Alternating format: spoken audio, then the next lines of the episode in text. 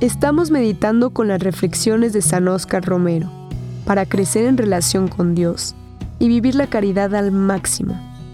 Al final, hay preguntas para reflexionar y actuar.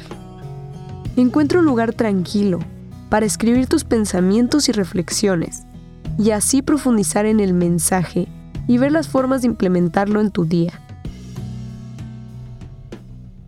Jesús tomó carne en la historia real de su tiempo. Jesús realizó su misión, su predicación y su servicio a los hombres en un mundo y en una sociedad concreta. Ese es el más profundo significado de lo que los cristianos afirmamos al hablar de la encarnación del Hijo de Dios. Tomó carne en la historia real de su tiempo. Aquella historia, como tantas otras historias de la humanidad, estaba dominada por el pecado, y por ello Jesús, al positivo anuncio del reino de Dios, añade la clara denuncia del pecado de su tiempo. Este es un extracto de la segunda carta pastoral del 6 de agosto de 1977. Ahora te dejo unas preguntas para que reflexiones.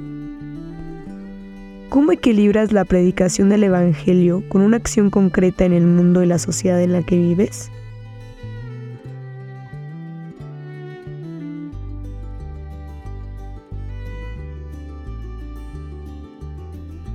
¿Qué significa para ti la encarnación de Jesús en tu vida cotidiana y cómo afecta tu relación con los demás?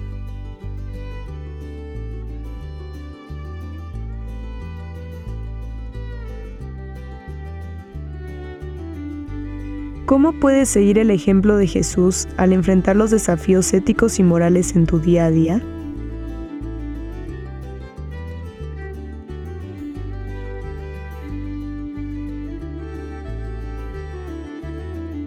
Te animo a llevar contigo las reflexiones de hoy y aplicarlas en tu vida diaria. Permítele a Dios que transforme tu corazón y que te guíe en cada paso del camino. Las palabras de San Oscar Romero te esperan mañana en este mismo lugar. Que Dios te bendiga.